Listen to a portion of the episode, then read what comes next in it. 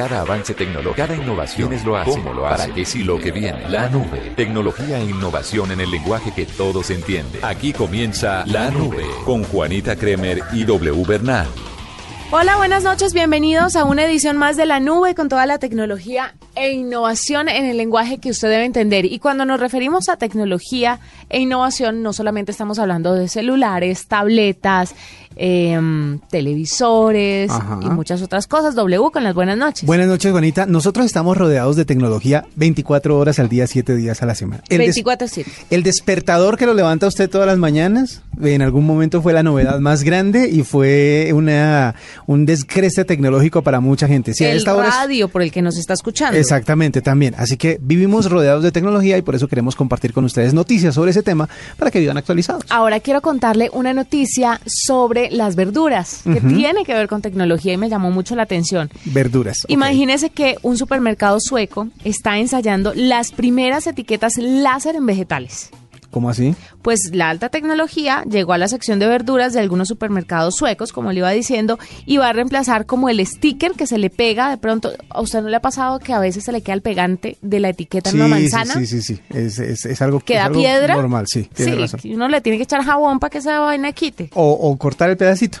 Pues una cadena sueca de supermercados llamada ICA empezó a ensayar en diciembre la marcación natural. Es un proceso que emplea láser de dióxido de carbono de baja energía para quitar el pigmento de la capa exterior de la fruta y verduras. El rayo láser crea estampas similares a los tatuajes y en este caso el nombre, país de origen y número de código del producto. Entonces usted pasa la verdura por una pantalla y tiene toda la información. Vea pues. ¿Cómo te parece? muy interesante. ¿No le parece muy chévere? Es muy chévere además porque no es eh, nada que usted no pueda consumir después, no le no está contaminando su verdura o su fruta de alguna cosa extraña o externa porque es grabado en la misma en la misma fruta, pero además de esto W, además de ser obviamente un proceso altamente tecnológico, pues el ensayo resulta positivo porque esta cadena de supermercados piensa reducir las etiquetas con las que actualmente identifican los productos orgánicos en sus 1.350 locales de venta en Suecia, en el país. Entonces, esas etiqueticas valen y crean un impacto ambiental que puede ser que puede ser importante. Sí, sí, sí, es cierto. Entonces, me parece muy interesante que ya llegue al tema de las verduras la tecnología. Vamos a ver si se replica en otros países. Qué chévere. Óigame, usted sabe que de los aparatos más esperados para esta temporada, el iPhone 8, ¿no? Están, están, esperando para este 2017, en algún momento van a anunciar el lanzamiento del nuevo iPhone, que está siendo un poco acelerado, digamos, por el tema de eh, la preparación para competirle a lo que va a, proponer Samsung este año, que ya anunció que en el próximo eh, Congreso Mundial de Dispositivos Móviles, el que se hace en Barcelona, ya va a lanzar el Galaxy S8. O sea, ya contó que sí, que, ese, que en ese Congreso va a lanzar el Galaxy S8. Por eso iPhone está trabajando rapidísimo para dar a conocer su nuevo teléfono. Y una de las novedades que al parecer va a traer, que es algo que es bastante interesante, es que ya no va a tener el botón de inicio. A usted, por ejemplo, si tiene un iPhone, váyase a su botón de inicio que lo tiene abajo, ¿no? Esa parte va a acabarse. Ese pedazo, ese espacio en donde está el botón de inicio ya no va a ser eh, aparte, sino que va a tener la pantalla completa. El eh, botón de inicio no, el de la huella. El de la huella, exactamente. El botón en el que usted vuelve otra vez al, al inicio de su teléfono, a la pantalla principal de su teléfono. Ese espacio ya no va a estar ese espacio va a ser cubierto por pantalla útil. O sea, la pantalla va a cubrir todo el, área de su teléfono. Esa es la primera. La segunda es, ¿y entonces la huella, cómo la va a reconocer? Por detrás. No, en la pantalla. Usted ahora puede poner su dedo, va a poner su dedo, eso es lo que se ha anunciado porque la Oficina de Patentes y Marcas de Estados Unidos acaba de aprobarle el hecho de que el sensor eh, de huella pueda quedar en la pantalla. Se va a llamar pantalla interactiva con diodos de infrarrojo. Quiere decir que usted no solamente va a ser sensible al tacto para que usted pueda navegar como ya está acostumbrado a hacerlo en todos los dispositivos móviles, sino en el momento en el que usted ponga su huella, unos infrarrojos van a leer la huella y van a dar la autorización para que usted pueda proseguir al uso de su teléfono. Esto pues supera la famosa pantalla OLED de la que se estaba hablando, pero mm, eh, digamos que está en desarrollo para poder ser implementada en los nuevos iPhones, el iPhone 8. Si no es en ese, seguramente en el siguiente sí estará de línea. Ah, bueno. porque no es, no, es, digamos que la aprobación de la pantalla eh, o de la patente ya se dio. El asunto es si lo van a implementar de una vez en el nuevo dispositivo. Pero podría ser una novedad bastante grande. Como una novedad. Esto es chisme. No sé si es verdad o no, porque no me consta, por supuesto. Pero leí por ahí que muchos usuarios, no, no en Colombia, pero sí en otros países, se están quejando de la gran novedad del último iPhone que lanzaron, que era el nuevo color. Sí, el eh, Jet Black que era el negro, el acabado negro brillante. Un, negro brillante. Pues estaban quejando porque el, la pintura se estaba cayendo. Claro. Y no le y nadie les estaba respondiendo por el asunto. ¿Usted había oído el chisme? Yo, yo, también había oído el chisme y de hecho muchas de las personas que estuvieron presentes a la hora del lanzamiento de ese nuevo teléfono decían que era un poco irrelevante el hecho de que se vendiera como con tanto bombo y platillo el tema del color, porque a la larga lo primero que hace uno al comprar un teléfono es comprar una carcasa, un protector, etcétera, etcétera, y eso pues opaca totalmente el hecho de que se haya puesto eh, algún color específico o especial. Eh, pero aún así fueron los que primero se vendieron. O sea, la gente pedía muchísimo ese tipo de teléfonos. O sea que es posible que esto sí esté pasando porque si usted compra un teléfono para lucirle el color, ¿Pero por qué será? ¿Por el brillante, tal vez? Claro, por la, capa brillante tiene que ser... No, como un esmalte, como un barniz. Exacto, no debe ser muy, muy fuerte. Y de hecho, usted quítele la carcasa a su teléfono, quítele el, la protección que le tenga a su teléfono y se va a dar cuenta que el tiempo que duró sin eso debió haber causado algún tipo de, de marca o de desgaste en, el, ¿En la pintura? En la pintura del dispositivo. el tiempo, usted tuvo que haber tenido, sobre todo si usted compró el teléfono cuando apenas salió su teléfono va a tener alguna marca por el paso del tiempo porque no salen al tiempo con las carcasas. Las carcasas se demoran algún tiempo en salir. Bueno, pero nada es perfecto. Exacto. Entonces, seguramente usted, si usted le quita la carcasa a su teléfono, se va a dar cuenta de que tiene alguna marca de desgaste. En un teléfono común y corriente con los colores que usted ya conoce, pues seguramente no va, no va a notarse tanto como se notaría en el jetpack. Así que, pues sí, seguramente hay muchas personas bravas por el tema.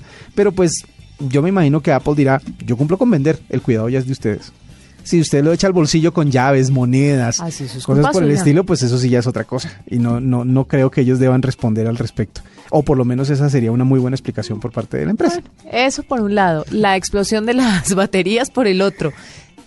Estas cosas. Cada uno tiene sus debilidades. Son cositas, cositas. Escuchas la nube en Blue Radio. Arroba la nube Blue. Arroba Blue Radio Síguenos en Twitter y conéctate con la información de la nube. W, le tengo una invitada el día de hoy. Sí. Se llama Agnés. Agnés. Sí. pero no. Mi francés no está para decir el apellido, que además es bastante difícil. Inténtelo usted. Es Agnès de Sarclas. Ah, bueno, muy bien. Es la CEO de Kiris, una aplicación muy interesante para Latinoamérica, pero es una aplicación francesa que ayuda a los papás en el acompañamiento de sus hijos en el colegio. Agnès, bienvenida a la nube. Muchas gracias, Juanito. Qué pena no pronunciar bien el apellido, pero usted misma dijo, le dijo a nuestro productor que era complicado. Muy complicado. Pues Agnès es, suficiente. Bueno, Agnès, cuéntanos un poquito sobre esta aplicación. ¿Cómo le ayuda a los papás para el tema del acompañamiento de sus hijos? Bueno, cada uno sabe que la comunicación entre los padres de familia y el jardín o el colegio de su hijo es muy importante para el desarrollo de, los niños. Y de hecho, los jardines infantiles y los colegios comunican mucho, pero por varios medios de comunicaciones, que pueden ser el correo electrónico, los grupos de mensajería instantánea o eh, para los jardines infantiles a través de las agendas. Y estos medios de comunicación no son los ideales, primero porque son muchos y segundo porque finalmente no es muy inmediato o hay mucha información que se pierde. Por eso fue creada la aplicación Kiddies, que es una aplicación que permite centralizar toda la comunicación de un jardín o de un colegio para los padres de familia y permite en una sola interfaz muy fácil de acceso y muy segura compartir fotos, videos, documentos, eventos o mensajes instantáneos con los padres de familia. Eh, sí, eh, pensemos en términos de papás, eh, que de pronto muchos son de esta generación, pero otros son un poco más, más adultos y están acostumbrados a ese tipo de manejos en los colegios, es decir, a lo que usted menciona, a la agenda, a los mensajes, pues creo que lo más avanzado son los grupos de mensajes en WhatsApp, los grupos de papás en WhatsApp. ¿Qué ventajas sobre eso que estamos acostumbrados a usar ofrece la aplicación? Bueno, la ventaja primero es que como padres recibimos mucha información por diferentes canales, como lo dije, de comunicación y eso hace que hay mucha información que se pierde. Imagino que ustedes como yo, como padres de familia, reciben muchos mensajes de trabajo, de amigos, además de los mensajes que recibimos por el colegio o el jardín de nuestro hijo. Entonces, lo bueno es que en un clic yo voy a recibir toda la información relativa a la vida de mi hijo en el jardín o en el, en el colegio y tengo acceso a toda la información y solo la información que me corresponde a mí, porque la, plataforma permite que los directores o los docentes comparten la información eligiendo a con quién la quiere compartir. Entonces yo voy a recibir solo la información que me, que me, que me, que me corresponde a mí.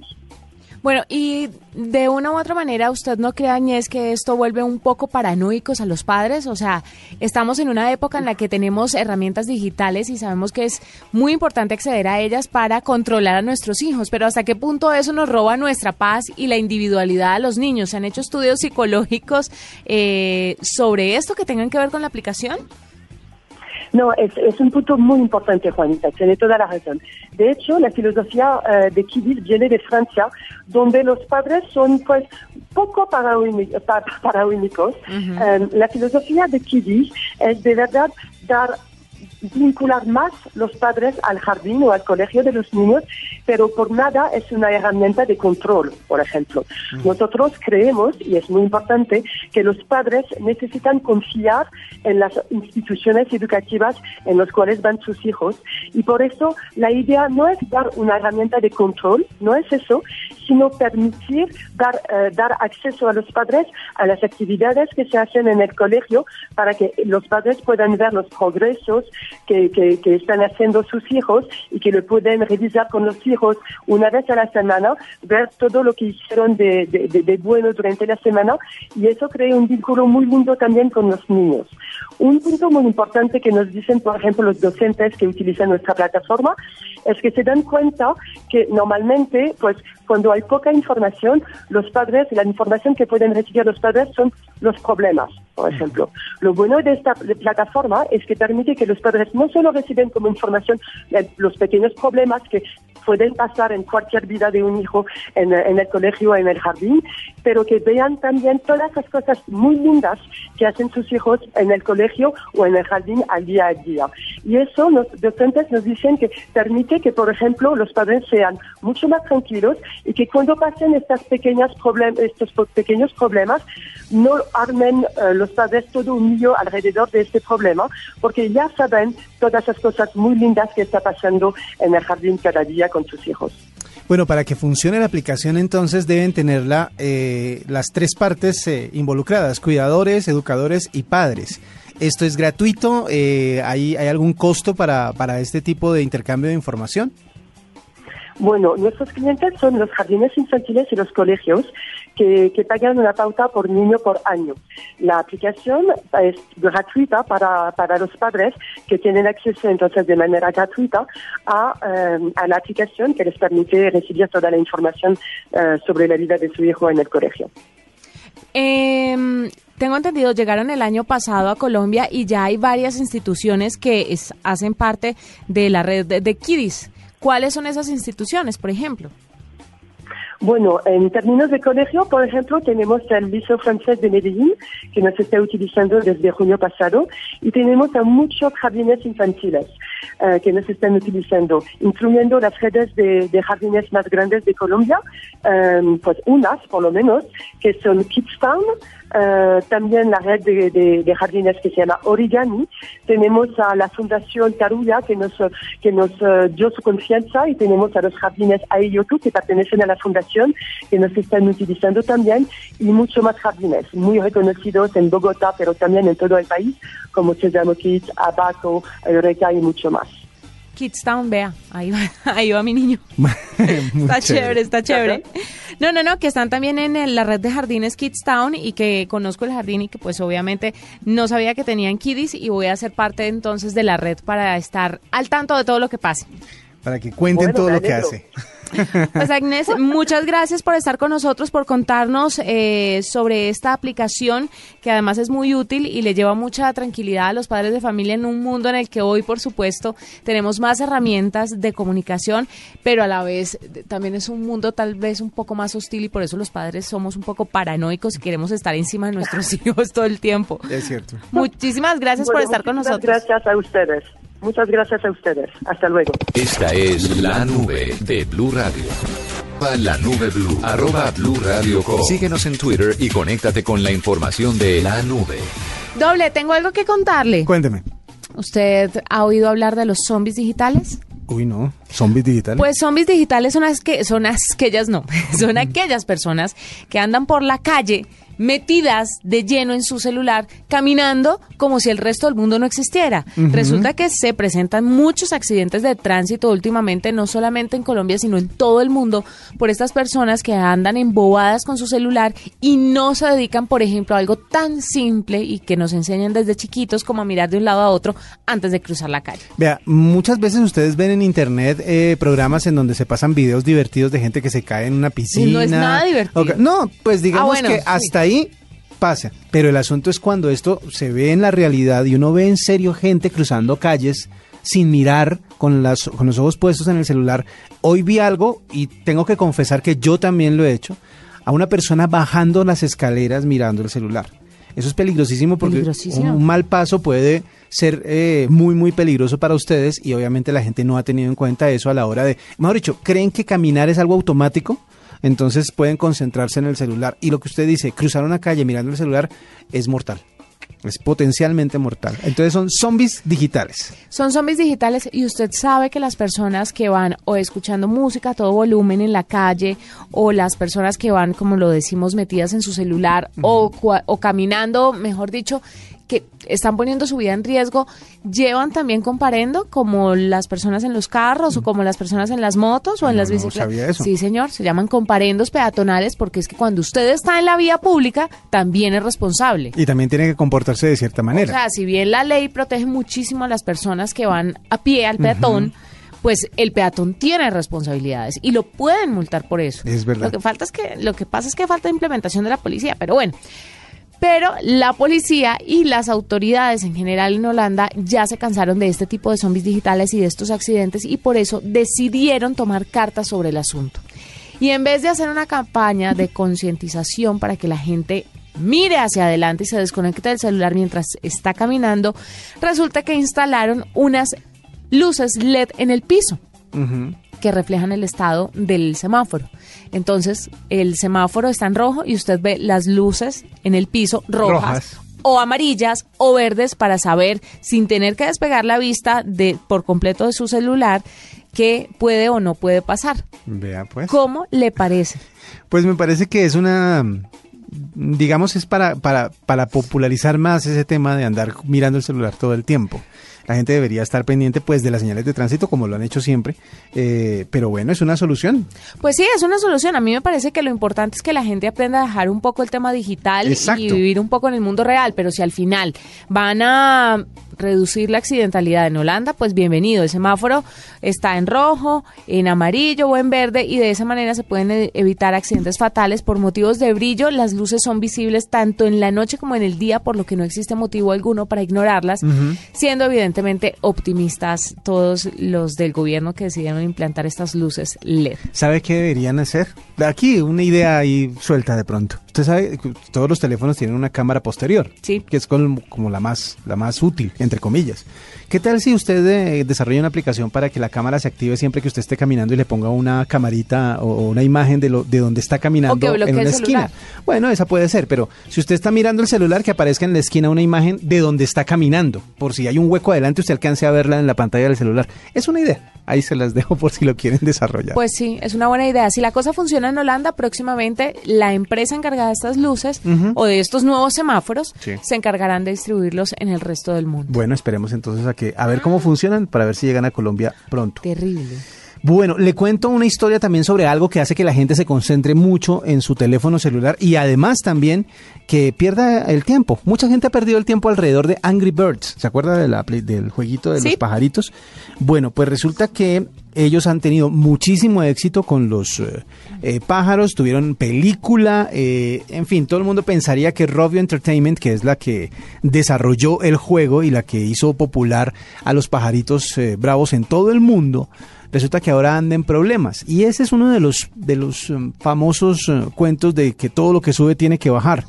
Resulta que un reporte que hace Bloomberg, el famoso canal de economía mundial, dice que la empresa va a despedir el 10% de su fuerza laboral. 10% de los empleos de Robio se van a perder porque resulta que la gente ya no está consumiendo tanto el jueguito de los Angry Birds. La película no tuvo tanto éxito como se estaba pensando. Yo creo que Pokémon debió darle duro, ¿no? Ahí es donde, ah, justamente para allá iba.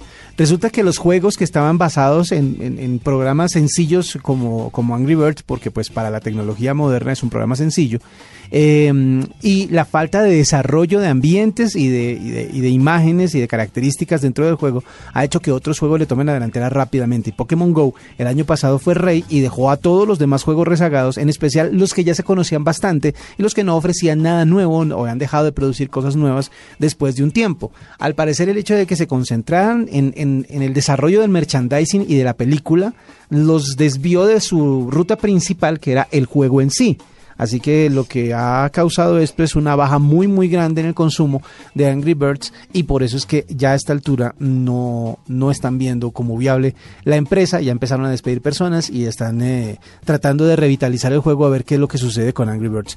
Vamos a ver, este es el juego, este es el cuento de varias empresas, varias empresas que son triunfadoras en algún momento, pero que gracias a ese triunfo se quedan quietas pensando que ya la hicieron y poco a poco empiezan a retroceder o aparece algún competidor que se los lleva por delante y que propone algo más interesante. Esto, como dice eh, un artículo de prensa, un reporte de Bloomberg, dice, este es un ejemplo para que usted, si está haciendo emprendimientos, sobre todo digitales, sepa que la gente consume rápidamente las cosas y que con el paso del tiempo empieza a necesitar o a demandar cosas más importantes, más interesantes, si bien son basadas en lo que usted ya creó.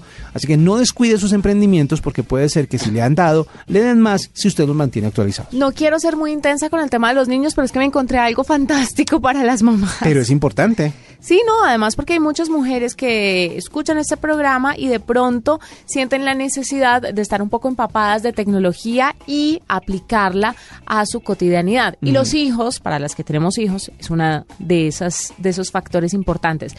Le voy a dar algunas aplicaciones para entretener a bebés de 12 a 18 meses tranquilas, tranquilas, tranquilas. Ya sé que me van a decir, pero por redes sociales, pero es el colmo. Hay un niño de esa edad. bueno, partamos de un punto claro. Cuando salió la televisión, los papás nos entretenían con televisión. Es verdad. Era el elemento tecnológico del momento. Hay mucha gente que está educada por la televisión, entre comillas, ¿no? Exactamente. Porque se entreteniera con eso. Ahora, hoy en día, pues tenemos otros elementos digitales como las tabletas, como los celulares, que de una u otra forma nos echan una manito. O sea que le voy a dar unos, unos consejos antes de descargar las aplicaciones. Una tableta o un móvil o un teléfono móvil, pues no es una sillita para entretener al bebé mientras que usted se ve una película. O sea, no es una entretención indefinida del bebé. No, ¿por qué? Porque los niños tienen un tiempo de atención bastante corto. Es para que usted, por ejemplo, si va en un carro, pueda entretener a su hijo cuando está demasiado ansioso o hay momentos en, los que W se chispotean. Exactamente. Por ejemplo, mire, yo no soy de las que entretengo a mi hijo a la hora de comer, pero en ciertas ocasiones cuando viajo me ha pasado que porque está con gente nueva o porque está en un sitio que no conoce, con otro clima, con otra comida, pues no logro controlarlo y traer, traerlo a su centro y enfocar su atención y el tema de las aplicaciones y los celulares me ha servido bastante. Entonces, si bien no es una herramienta para embobar a su hijo durante horas, sí le puede dar una manito en esos momentos, sobre todo cuando ya son de 18 a 24 meses o de 12 a 18 meses que no se dejan cambiar el pañal. Bueno, esto es una maravilla.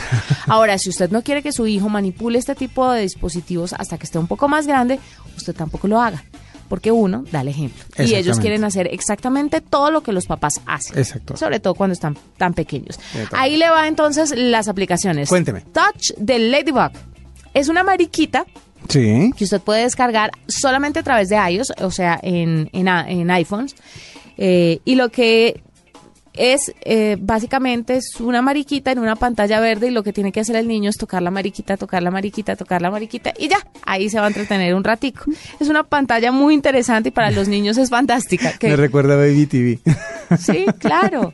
Hay otra que se llama Sonidos de Animales, está disponible para iOS y para Android y es un entretenido, una entretenida biblioteca, digámoslo así, de animales y con dibujos muy simpáticos que al tocarlos, pues tiene el sonido característico de cada animal. Para que aprendan a, identificarlo. Hay otro que se llama Playmatic, está disponible solamente para iOS. Incluye tres minijuegos que invitan a pegarle a la pantalla y son como burbujas de jabón. Sí. Entonces los niños los van explotando. Qué bonito. Baby's Musical Hands. Esta está disponible solo para iPhone y es otro juego de tocar la pantalla que puede, obviamente, enloquecer a los papás porque suena bastante duro, pero es muy efectivo para calmar a los bebés y muestra tres filas de grandes botones de colores que actúan como un piano y los niños van tocando el piano. Está, Está muy ¿Vamos? Vamos bien. ¿Qué otra le tengo por es más, me suenan hasta para uno entretenerse. Hay otra que se llama Sago Mini Music Box, así lo escriben, Sago, con S. Está disponible para iOS y eh, al tocar la pantalla, el bebé hace que se muevan tres personajes, un globo, un barco, eh, un trineo y hay unos también perritos, animalitos, perritos, gaticos y esto hace que los niños también se entretengan. Y Magic Fingers, que es para ellos también, que es una versión gratuita eh, que pueden encontrar en su App Store y también es para que los niños aprendan a tocar. Este de aprender a tocar y a dibujar en los celulares es muy, muy simpático para los niños. Qué bueno. Ahí le tengo aplicaciones. Pero vea, es que la tecnología no solo es para distraer, para, para entretener, sino también para... No, sí, claro. Es, es, útil, mejor dicho. De la una u otra forma, Sí, les ayuda. Como la televisión en nuestro momento nos ayudó, pues, no con todo, pero... Es cierto, tiene toda la razón. Bueno, le voy a contar lo más reciente acerca del Congreso Mundial de Móviles que se va a realizar el próximo fin de febrero, en el 27 de febrero comienza en Barcelona. Y hay muchos teléfonos que se van a lanzar, obviamente, que están esperando esa fecha para ser lanzados, pero me llamó la atención una información que nos encontramos sobre el nuevo Nokia. Usted sabe que Nokia es esa marca que fue líder del mercado de celulares durante muchísimo tiempo. Sí. Eh, y una de las cosas que a la gente de pronto le gustaba de ese tipo de teléfonos era eh, lo, lo que se conoció como la flecha. ¿Se acuerda? Teléfonos fantástico teléfono teléfonos que fueran que eran útiles muy útiles pero eran muy sencillos y que duraban muchísimo tiempo aguantaban el uso y el, y el abuso. Pues Nokia quiere volver como a ese ambiente de la flecha de un teléfono flecha y por eso es que va a lanzar el Nokia 3, pero va a ser un teléfono muy básico. No va a tener la pantalla así pues que soporte 4K como los más recientes teléfonos, va a tener una pantalla de 720p que alcanza a ser de alta definición pero no, no muy alta. Eh, va a ser solamente de 2 GB en RAM, pero lo que proponen es un teléfono resistente y duradero. Es un teléfono que usted va a poder usar durante muchísimo más tiempo de lo que usa normalmente sus teléfonos que pueden costar muchísimo y darle muchísimo rendimiento, pero que a la larga no duran tanto.